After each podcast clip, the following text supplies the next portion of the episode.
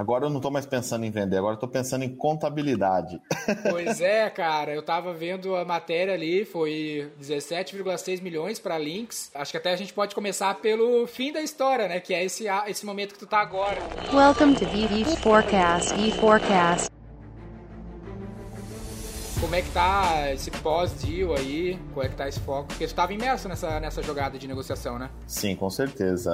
É, bom, pós Deal é, é, é, realmente muita contabilidade, né? Principalmente por ser uma empresa de capital aberto. Uhum. A gente acaba tendo que fazer os fechamentos de contabilidade, acertar tudo isso, porque startup, normalmente aqui, a gente acaba não se preocupando muito com isso. A gente quer vender. É, deixa aí um aspecto secundário, né? Mas teve muito trampo do diligence? Sim, foram alguns meses aí onde nós fizemos diligência, né? Foi, aconteceu em setembro, outubro e foi, a gente foi finalizar praticamente aí em novembro novembro, dezembro. Mas desde quando vocês começaram a negociação? A gente iniciou em julho. Primeiro bate-papo, julho para agosto. Foram seis meses aí de. Caralho, é um tempo, né? Bastante mas, tempo. Mas vocês venderam 100% também, então também isso. É, a gente fez uma, uma junção ali, né? A gente vendeu as a Nimo, porém eu entrei como acionista dentro da, da Lynx, né? Então me tornei ah, um acionista dentro da Lynx, continuo como diretor na, na Nimo e ah. também assumo um cargo de diretor de vertical lá dentro da Lynx. Foi bem bacana, acho que foi um ponto muito positivo para nós aqui, foi a, a, sinergia né, que tem entre as duas empresas, como a Lynx é líder aí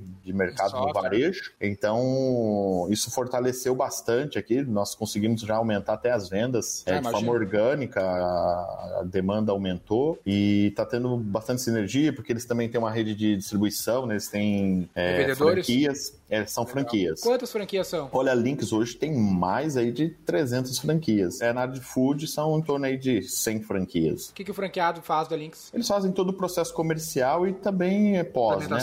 Implementação, processo comercial e depois também dá um, um acompanhamento ali, faz um meio que um relacionamento mais próximo ali com, com os clientes. E eles é, trabalham muito com franquias, né? Com redes, big players, então isso acaba também trazendo para nós aí um acesso a esse tipo de cliente. Antes a gente trabalhava mais com cliente pequeno e, e alguns médios ali. E aí a gente está tendo acesso também a esse tipo de cliente. Para quem não conhece a Nemo, o que, que é a Nemo? É Nemo, tá? Nemo, Nemo, Nemo. Nemo é... é o Procurando Nemo. A Nemo é uma plataforma de e-commerce para food service, né? Pra, Todo mundo deve chamar de Nemo, né? O pessoal chama de Nemo. É porque o cara lê, o cara não sabe a pronúncia, né? É que nem eu, as pessoas me chamam de Denis, não de Daniel. Antes de ontem me perguntaram, pô, tô curioso pra saber por que Nimo, né? Eu falei, cara, se eu te falar que tinha um sócio meu no início, quando a gente tava criando a empresa, ele gostava do filme, Procurando Nemo. Ah, e ele falou, pô, eu tenho um sonho de criar uma empresa que chama Nemo. Eu falei, bora, vamos lá, pra mim o nome é o que menos importa, né? Pode crer. E aí ele saiu, na verdade, ele é, a gente estava no começo, então nem foi uma sociedade mesmo, era só um projeto. Aí ele saiu e acabou ficando Nimo. E acho mais bonito, né, Nimo. Então, mas eh, de forma resumida, é uma plataforma de delivery próprio, acabou indo para o Omnichannel, então hoje a gente atende delivery, takeout, é, self-ordering, né, que é o pedido na mesa com QR Code. Aí Legal. nós temos integrações com, a gente faz, por exemplo, mensageria, atendimento via chatbots, né? Tem também central de delivery, que é para é, automação de atendimento telefônico. Ele não é um RP para o restaurante, ele é um software comercial, né? Isso, é uma plataforma de vendas online mesmo, uma plataforma Irado. de e-commerce. A gente cria a plataforma própria ali do restaurante, com a identidade visual dele. É o mesmo conceito aí de loja integrada. Para aquele cara que quer se desprender do iFood, da Rappi, pode ter seu ambiente próprio e outras funções específicas do setor, né? Fidelizar clientes, ter uma plataforma de engajamento, de relacionamento, programa de fidelidade. Então a gente Legal. oferece todos esses recursos aí. Aí muitos dos clientes de vocês usavam links como, como RP e aí fazia todo sentido. Essa, essa foi um pouco da conexão. A Nimo, ela, ela, ela tem integração com diversos sistemas até com, inclusive com concorrentes nossos hoje, né? Da, quando eu falo Links. grandes, isso, da Lynx. Então, assim, ela vai continuar da mesma forma, a Nimo não vai sofrer nenhum tipo de mudança uhum. em relação a isso. Nós, nós, vamos manter essas integrações e continuar também os projetos de integrações com outros sistemas que a gente tem. Então, vai ser mantido isso. Porque o, o mercado aí, ele é bem diversificado em relação ao sistema de gestão, né? A gente tem Sim. vários sistemas hoje aí no mercado. Tu tava falando, como é que isso surgiu? Faz, vai fazer, fez 10 anos, né? Que vocês começaram, foi 2010? É, a Nimo, ela Cara, a história nossa é uma história um pouquinho diferente. É difícil, né? Uma empresa nasceu numa cidade de 6 mil habitantes chamada Galha. Lá em Galha eu comecei dentro do, do meu quarto, um estagiário. O estagiário ele, ele entrava dentro da minha casa, sentava lá numa mesa e naquele momento ali a gente tinha serviços ali para atender algumas lojas, estava criando alguns sistemas de gestão. E aí no início eu decidi para fazer caixa, eu decidi fazer parceria com algumas empresas aí. Eu comecei também a vender sistema de gestão. Uhum. Na época vendi TOPS, série 1 e, e também um um sistema open source aí que era o Stock. Aí a gente Legal. começou a fazer alguns clientes e tal. Depois a gente foi para software house. A gente desenvolveu alguns projetos é, mais voltados para e-commerce também, é, projetos sobre encomenda. Em 2013, a Animo ela deu um salto assim, principalmente é, foi onde a gente saiu de casa e, e abriu uma, um escritório. Uhum. Nós fomos premiados com um projeto na Ericsson Application Awards na Suécia, que era um concurso que eu nem sei se existe mais, Sim. mas você submetia um projeto lá. Na época é, era um projeto projeto voltado assim para ajudar o dia a dia né, do cidadão. Desenvolvemos um produto, um aplicativo na época, estava bem no, no, início ainda, segurança pessoal. Então ele clicava em um botão ali,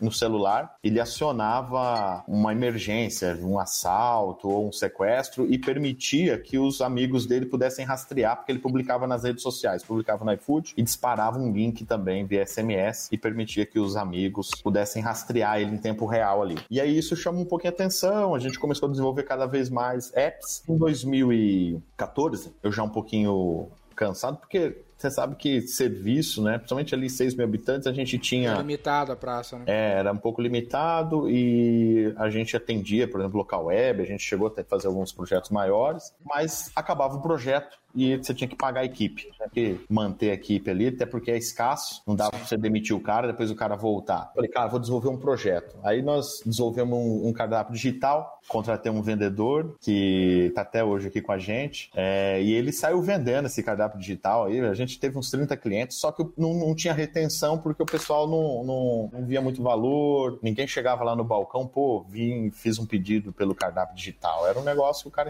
implantava ali, era bonito, era sério na época, mas não, não vendia, né? Aí foi quando começou a surgir as demandas de delivery. Então veio. Cara, para falar a verdade para você, no início, assim, eu tenho até vergonha de mostrar o produto, porque era ah, muito ruim.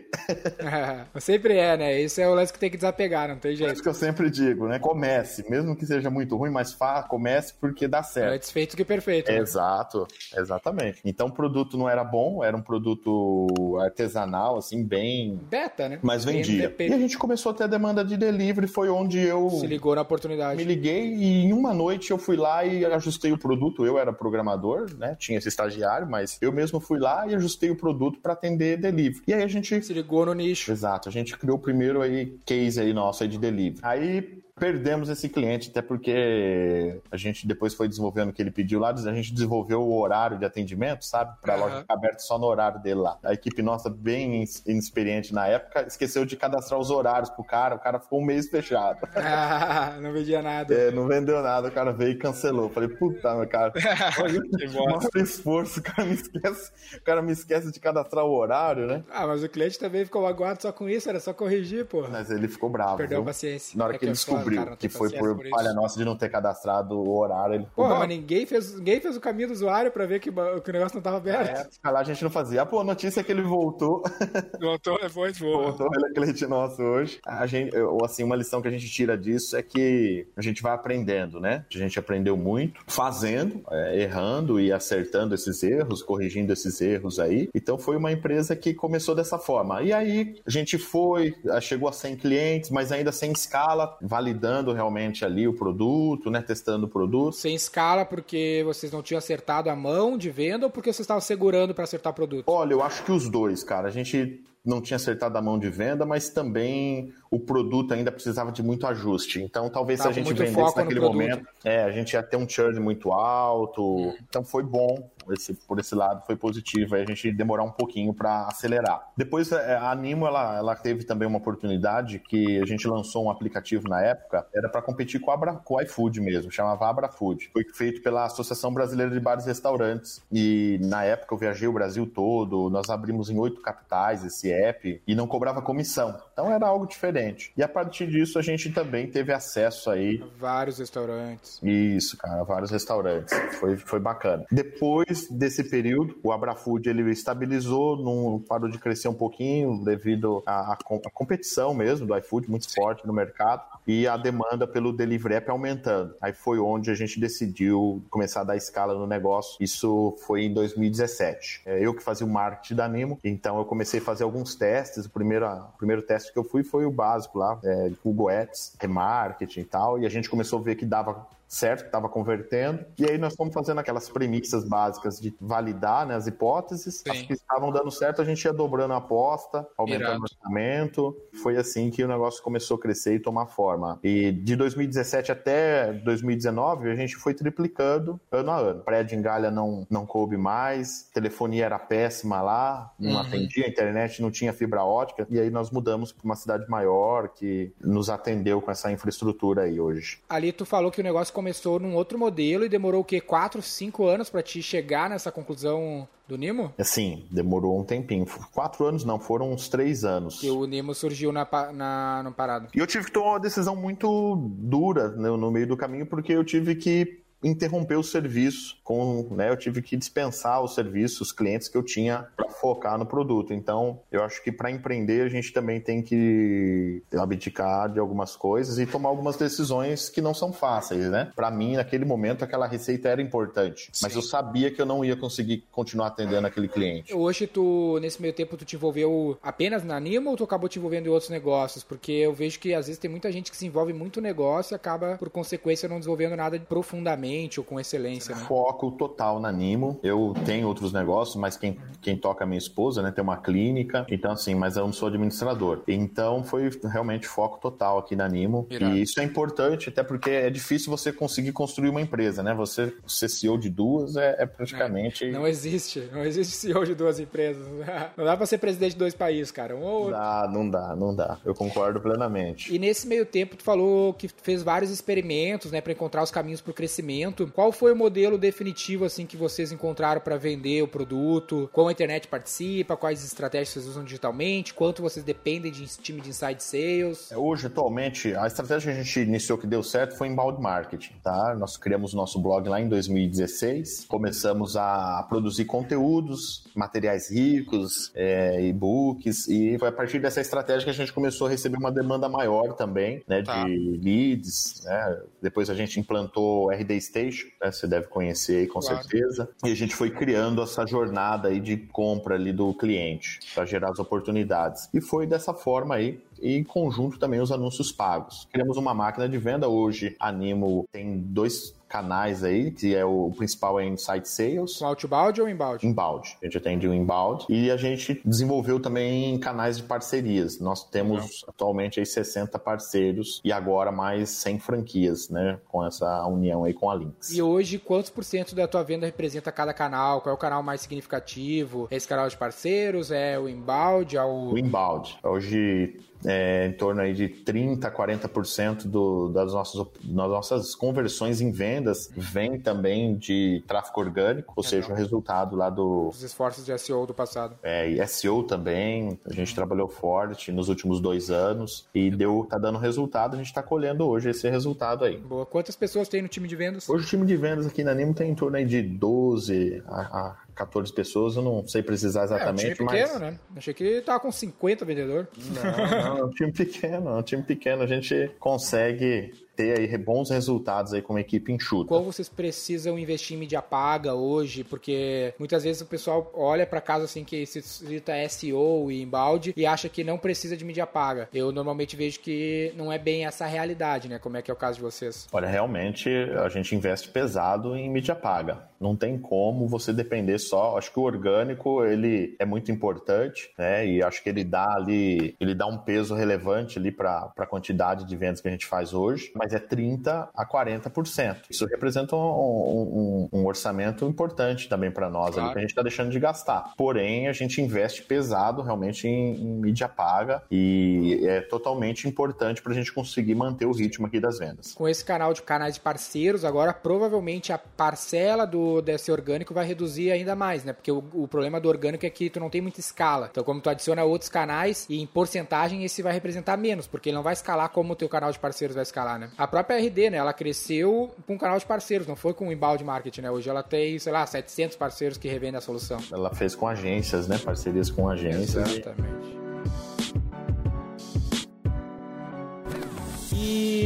Por que que tu nunca implementou outbound? Tu nunca pensou em botar esse trabalho como tá tendo agora com a Lynx, de prospecção ativa e coisa do gênero? Nós estamos implantando. Outbound a gente está implantando aqui. Nós inicialmente começamos com uma estratégia aí, criando uma target list para players que são estratégicos para nós atingirmos. E aí a gente começou um trabalho onde a gente vai fazer aí uma, o primeiro contato ali, mais frio, mas a gente está usando um pouquinho mais de estratégia do que só fazer esse cold call aí, né? Mas no inbound hoje vocês ativam com a equipe de venda somente leads que levantam a mão ou vocês vão pra cima de leads que não necessariamente levantam a mão? Também. A gente também aciona os que não levantam. A gente tem um lead score, né? E a gente consegue é, qualificar esses leads ali baseado no score dele. Baseado no quão ele interage com o conteúdo. Isso, quanto ele interage com conteúdo, se ele tá vendo ali case, se ele É tá. muito longo esse critério de engajamento ou vocês, pequena, poucas ações, vocês já consideram que ele tá quente? Olha, vai depender muito, Daniel, porque assim, ele, ele tem várias jornadas ali, né? Ele Aham. normalmente inicia ali consumindo algum conteúdo, aí ele baixa algum e-book, aí ele começa a receber ali um e-mail, mas assim, não é muito longa, não, é curta. Porque é, a dor é muito latente no mercado hoje. Quando você fala de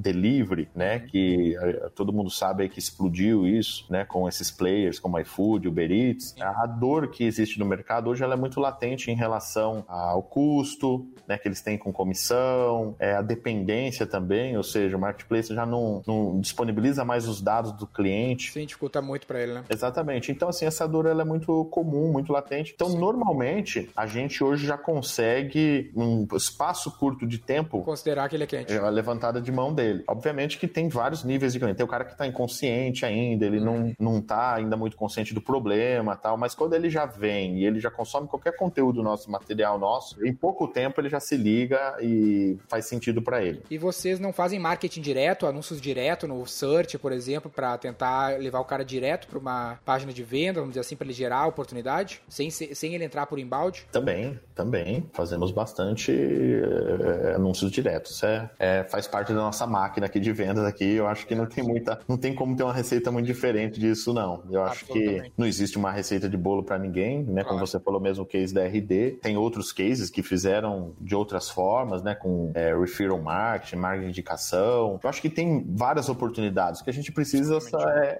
é- é realmente escolher uma e focar. Até assisti uma palestra do Alfredo Soares, foi no RD Summit, tava lá, e ele falou: pô, às vezes o cara gasta 20 mil reais numa fachada, pra colocar uma fachada na frente lá do prédio, mas o cara deixa de investir numa equipe, né? Criar um squad pra fazer, É. por exemplo, um marketing de indicação. Ele deixa um cara lá, ou ele coloca uma landing page, né? Com a condição Exato. do marketing dele, e ele acha que vai dar certo. Ele não É. investe. Time de venda é fundamental. Exatamente. E, e, pô, talvez iria dar muito mais resultado do que uma fachada se ele colocasse uma equipe focada naquilo. A RD é o melhor caso, porque os caras são os grandes defensores do inbound marketing, mas boa parte da venda deles vem com o time de venda, são 700 vendedores internos, fora todos os parceiros, né? Exatamente. Então eu, eu acredito muito nisso. Eu acho que tem muitas oportunidades ainda que, que a gente consegue explorar. Tem agora é, social selling, né? Que é Sim. uma tendência que o pessoal está falando bastante. De você é, ter pessoas ali influentes dentro das redes sociais. E a gente também está olhando isso, pensando em, em ter. Nós estamos agora pensando, não, a gente tem dois embaixadores já Legal. na- aqui na, na, na Nimo. Quem são? Delivery meteórico e restaurantes, acho que é gestão de restaurantes, alguma coisa assim. Não sou eu que cuido dessa parte aí, mas é o- é um nome. É uma estratégia nova? É uma estratégia recente e que já está Irado. dando bastante resultado para nós. Pô, a gente tem nove embaixadores aqui na V4. É um canal que não só traz, somente B2B, né? Não só traz clientes, como traz clientes melhores, né? Então, cliente, até a gente acabou se conhecendo com um canal diferente da V4. V4 que foi o Gestão 4.0, né? É, exatamente. Um drama que normalmente tem nos, no SaaS, né, Rodrigo, são a questão de ter o ticket muito baixo e normalmente o payback do CAC acaba sendo um pouco longo, em,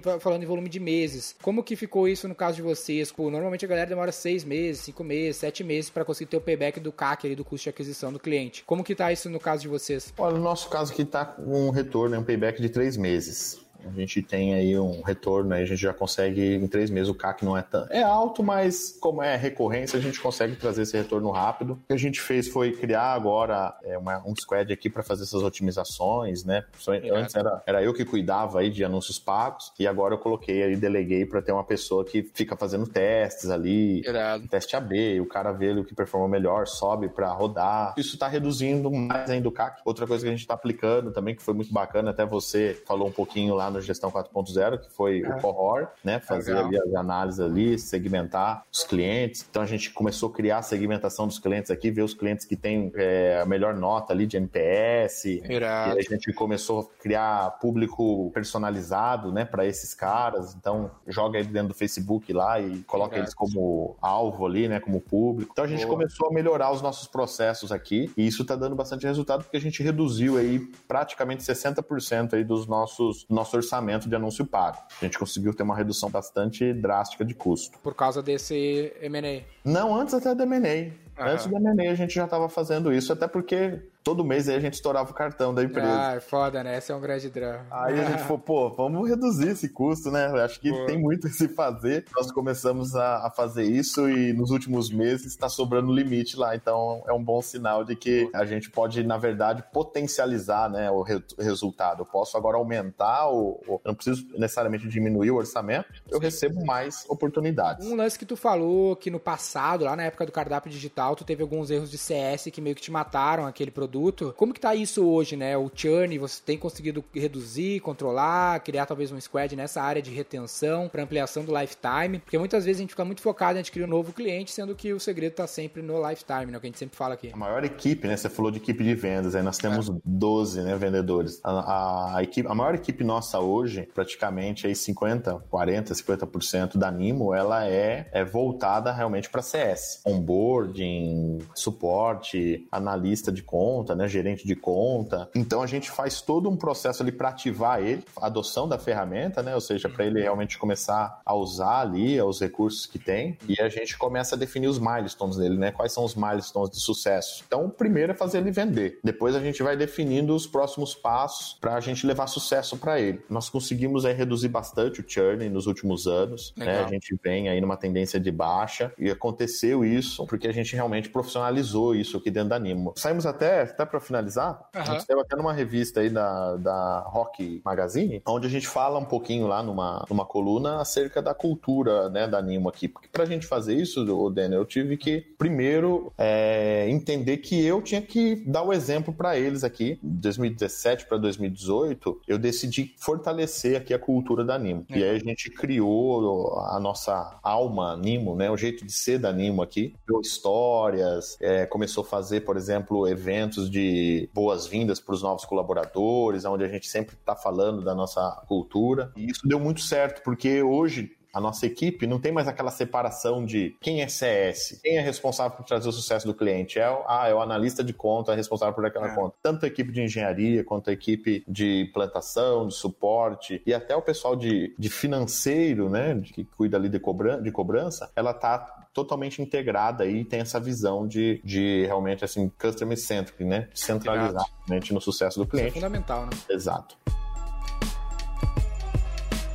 E Rodrigo, um aspecto que eu gostaria de saber, o produto de vocês, o cliente ele paga um valor padrão ou ele paga porcentagem das transações? Como que funciona essa parte de monetização? É um valor mensal. Fixo? Fixo, recorrente. Nós temos planos também que podem escalar de acordo com o uso da plataforma, onde a gente foi uma estratégia nossa para aumentar o ticket médio. Tem dado bastante certo também. Eu acho que é, a gente é, não pode deixar dinheiro na mesa também, né? É isso que eu ia te perguntar, porque uma estratégia é tentar ter um churn positivo, né? Que a gente fala aqui que é fazer com que os clientes que tu já tem paguem mais para cobrir os clientes que tu perdeu. Isso já chegou a acontecer, não é, não é uma tarefa fácil, né, ter esse churn positivo. Já, a gente já, alguns meses a gente já conseguiu, estamos trabalhando agora para manter isso consistente. Tem time de farmer, por exemplo, tentando trabalhar, ou tá tudo no time de CS também? Não, o pessoal de farmer que faz. Legal. O pessoal tá ali o tempo todo trabalhando em cima disso. Nós usamos o, o Cohort lá também para conseguir ter mais sucesso com isso. A gente criou um mapa lá onde a gente definiu quais os clientes que a gente ia começar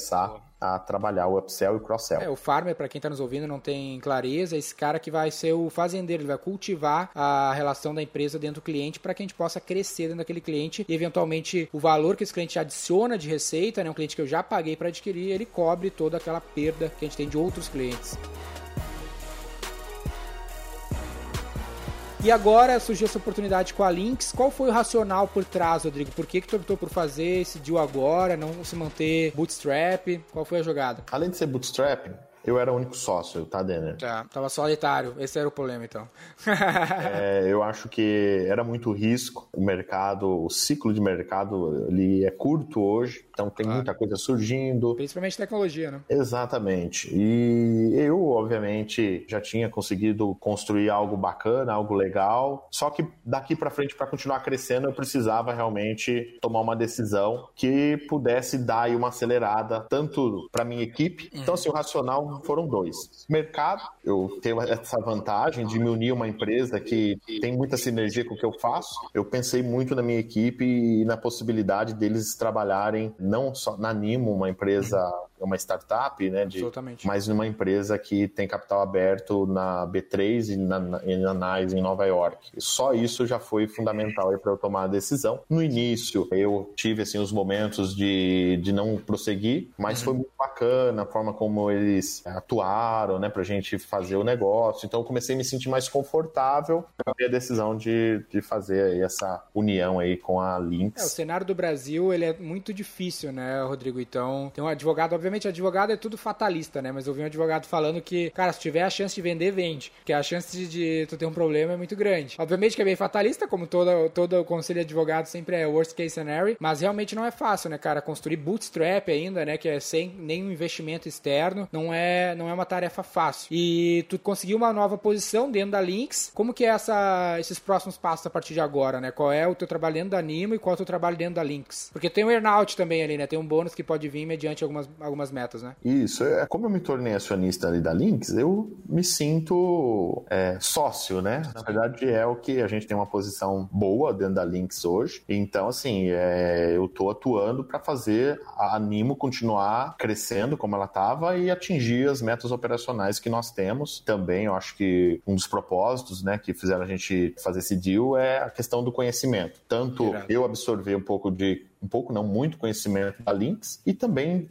trazer para eles um pouco da expertise que a gente tem aqui. Então a gente está fazendo essa troca. Por exemplo, eu estou levando o meu case lá, que foi a questão do inbound marketing, do SEO, Legal. que a gente trabalhou, e eles estão trazendo para nós essa governança corporativa aí, que é, é uma exigência de mercado aí, né, que eles têm do novo mercado. Boa. Então, é, é, tá sendo muito bacana, a gente está aprendendo bastante e eu acho que está sendo uma troca legal. E vocês vão mudar o, o headquarter para mais próximo deles ou manter onde está? A mudança vai ser por aqui mesmo. Legal. Toda a grana do deal foi para ti ou foi para foi parte pro negócio? É, na verdade, a gente teve uma composição, tá? Uhum. Dentro disso daí não foi para mim não. Teve uma composição onde a gente tem a parte de ação, tem parcela claro. retida, tem parte em salário. Então, assim, é, é, o normal, né? Normal, normal. É, eu tô querendo saber se vai sobrar dinheiro pra obra e pra aumentar essa sala.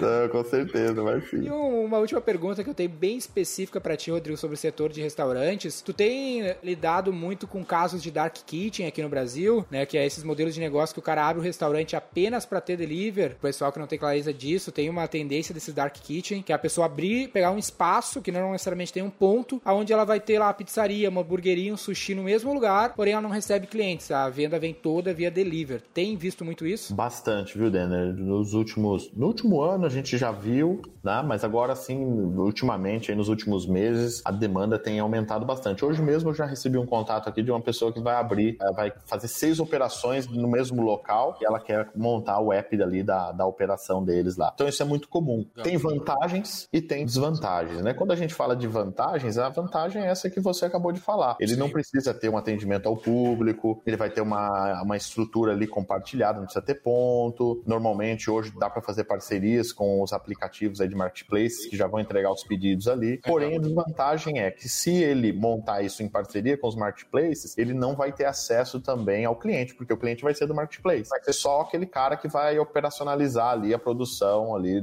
de comida, entendeu? Ele vai processar só isso, ele não vai ter acesso à base de clientes e a qualquer momento ele fica ali suscetível a qualquer tipo de mudança comercial. Hoje está havendo muito problema também, por exemplo, no marketplace, porque é, ele às vezes o restaurante está bem posicionado na primeira, nas primeiras posições e de repente o algoritmo muda ou entra concorrentes e ele perde posicionamento. Então a gente tem saiu até uma matéria agora recentemente que algumas lojas têm fechado ou têm entrado em falência porque dependia muito dos marketplaces e perdeu essa o posicionamento. História, essa história toda é boa para vender a tua solução, né?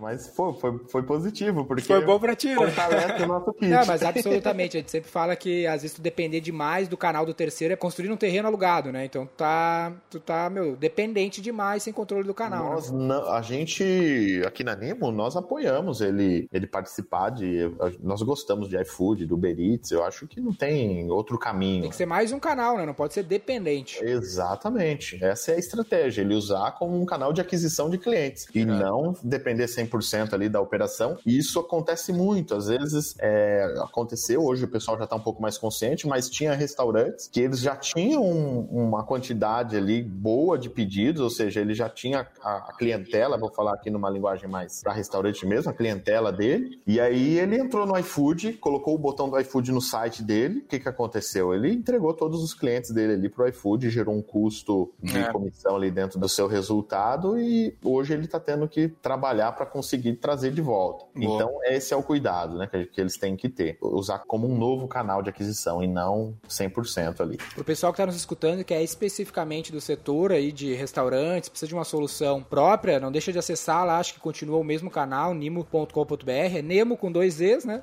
nimo.com.br. Ou joga Nimo no Google, que deve aparecer, porque o trabalho de SEO foi muito bem feito. E para quem quiser continuar acompanhando a trajetória do Rodrigo, agora uh, junto a Links aí, que é uma empresa bem relevante, que vale a pena a gente estar tá acompanhando, vai estar tá o link do LinkedIn do Rodrigo aí pra gente estar tá atento. É isso aí, querido. Muito obrigado, Denner. Conte comigo, valeu pelo teu tempo. Que isso, um abraço, viu? Até mais, pessoal. Valeu.